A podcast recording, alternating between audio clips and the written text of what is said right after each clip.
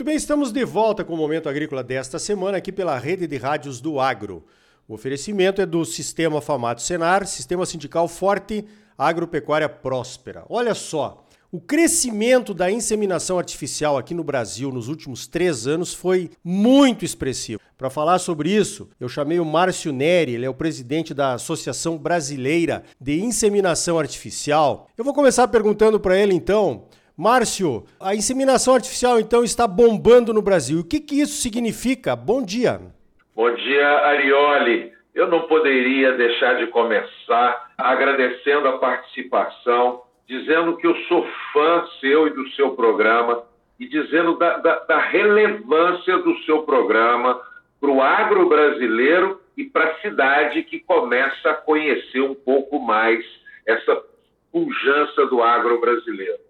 É, realmente é um crescimento muito vigoroso. Você veja que em 2019 o relatório do Index Asbia apontou um crescimento de 19% somente das doses entregues ao cliente nacional, ao pecuarista de corte de leite do Brasil. Uh, em 2020, o crescimento foi de 31%.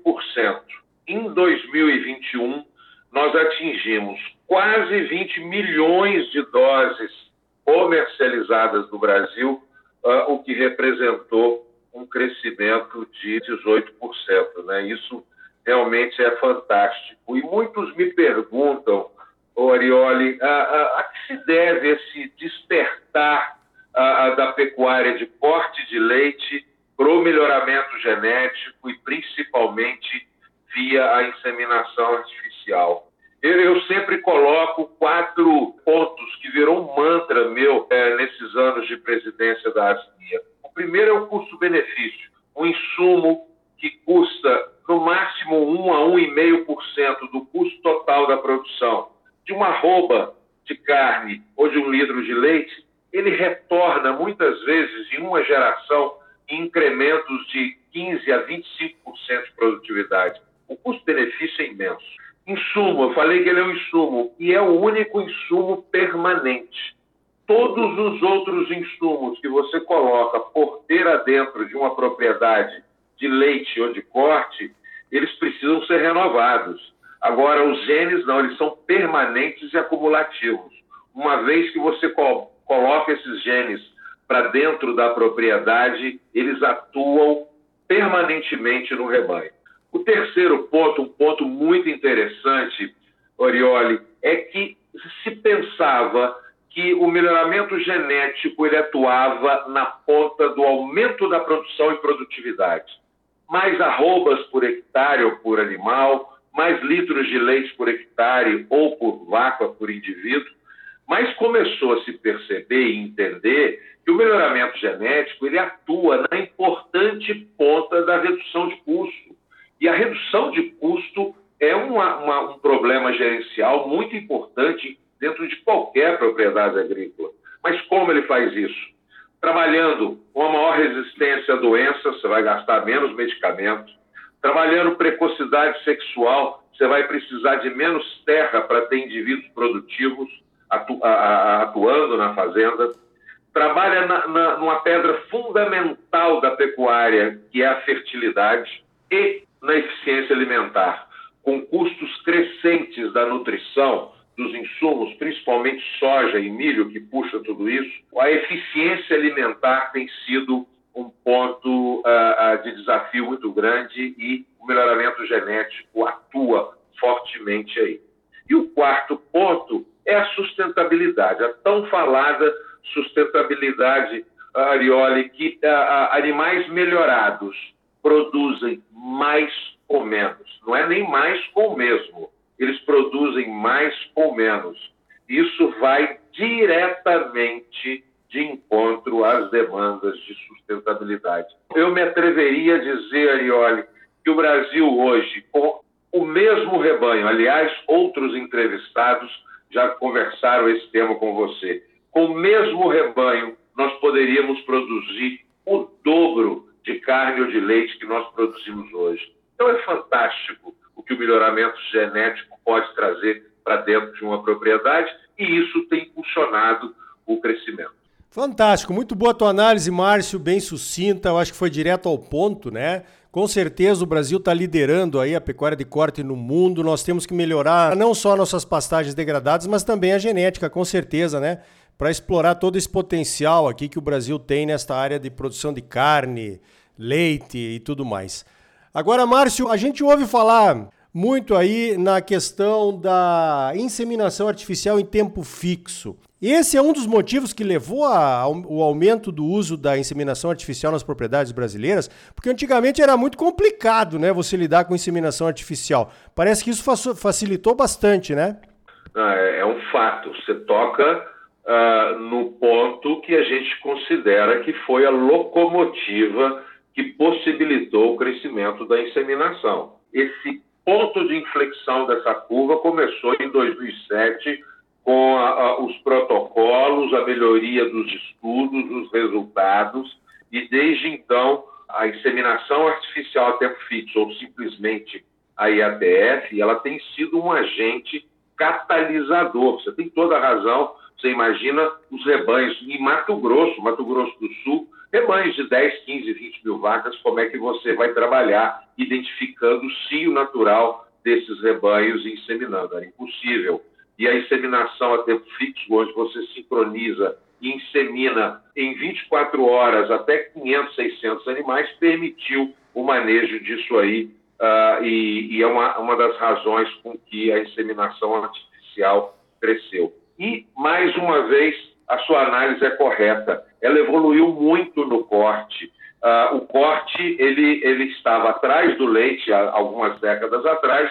Hoje o, o Brasil é, é feito de 70% o mercado é do corte, 30% é um mercado de leite. E mais ainda, Arioli, o Brasil ele é recordista mundial de uso da tecnologia. Nós temos o maior rebanho bovino mundial. No corte, nós já estamos próximos de 25% de vacas inseminadas. Ou seja, 75% ainda usam a monta natural, o touro pode parecer pouco, Arioli, mas vamos comparar com os nossos principais competidores, como Austrália, Estados Unidos, China, Argentina, Uruguai, que estão ao redor de 8 a 10%. Ou seja, o Brasil é professor em reprodução bovina, em ATF, mas no leite, realmente, nós, apesar de estarmos entre os cinco principais produtores mundiais, nós temos um dever de casa muito grande por fazer, onde a gente está ao redor de 12 a 13% de animais inseminados. Positivo. O Brasil é o terceiro maior produtor de leite do mundo, né? Mas realmente na questão genética nós não somos liderança, infelizmente, quem sabe ainda, né? Talvez por conta da questão do clima tropical e tudo mais. Ô, Márcio, eu queria que você falasse um pouquinho sobre esse index aí que você mencionou na primeira resposta. É uma publicação feita junto com o CPEA, né? Que também faz publicações ótimas aí junto com a, a CNA, falando de custo de produção todos os anos. Fala um pouquinho para os nossos ouvintes a respeito do index, então, da Asbia. O index Asbia, ele é o tesouro da Asbia. E desde a nossa parceria com o, o CPEA, é, o Index Asbia tem se transformado muito para melhor, muito melhor. Nós começamos essa parceria em 2016 e estabelecemos um protocolo de intenção de melhorar ano a ano esse índice até 2024, onde a gente vai reconstruir é, esse trabalho aí. Mais pontos importantes do Index Asbia, ele passou de anual, ele passou a semestral e agora ele é trimestral e 2020, onde houve a grande virada, Arioli, nós começamos a municipalizar os dados. Ou seja, os dados que nós conhecíamos por raça e por estado somente, nós, a partir de 2020, um trabalho fantástico do CEPEA e dos, das, das empresas que compõem as BIA coletando esses dados, passamos a publicar os dados por município brasileiro. Isso foi transformacional, Arioli, no sentido da gente entender onde precisávamos atuar mais, saber que estamos presentes em mais de 78% dos municípios nacionais e tenho certeza que a municipalização ela teve o seu rol de importância no, no crescimento ah, da inseminação artificial nesse ano eh, que ele foi lançado. Né? E isso também eh, nos possibilitou entender muito mais o mercado, as raças, os municípios, cruzando os dados municipais de vacinação, institutos estaduais que dão esses dados, as empresas poderiam, puderam atuar melhor. E não só as empresas do setor direto, compõem as BIA empresas de nutrição, empresas de insumos, empresas de hormônios para a ETF, todas se beneficiaram disso. Perfeito. Márcio, infelizmente o nosso tempo é curto, não vai dar para abordar um monte de coisa. Eu queria falar um pouquinho também de exportação, importação. Eu vejo que tem isso aqui. Estava olhando o Index Asbi aqui. Mas com certeza já fica agendada a sua participação para um próximo programa, Márcio, para a gente conversar melhor sobre essa ferramenta fundamental para o bom desenvolvimento da nossa pecuária de corte aqui. Um, posso dar um último orgulho para você, Arioli? Manda brasa. O estado campeão nacional, Mato Grosso, em 2021, 3,6 milhões de doses comercializadas. Ele é o campeão nacional do uso da tecnologia.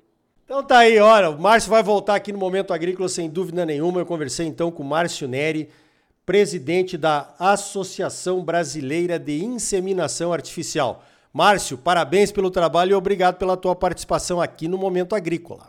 Grande abraço, obrigado. Então tá aí.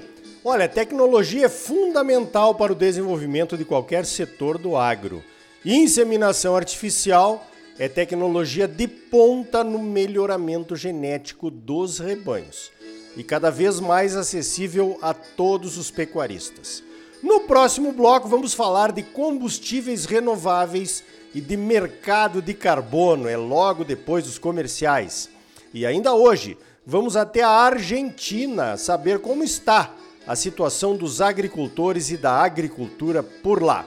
Senar Mato Grosso mais de 350 cursos gratuitos à sua disposição.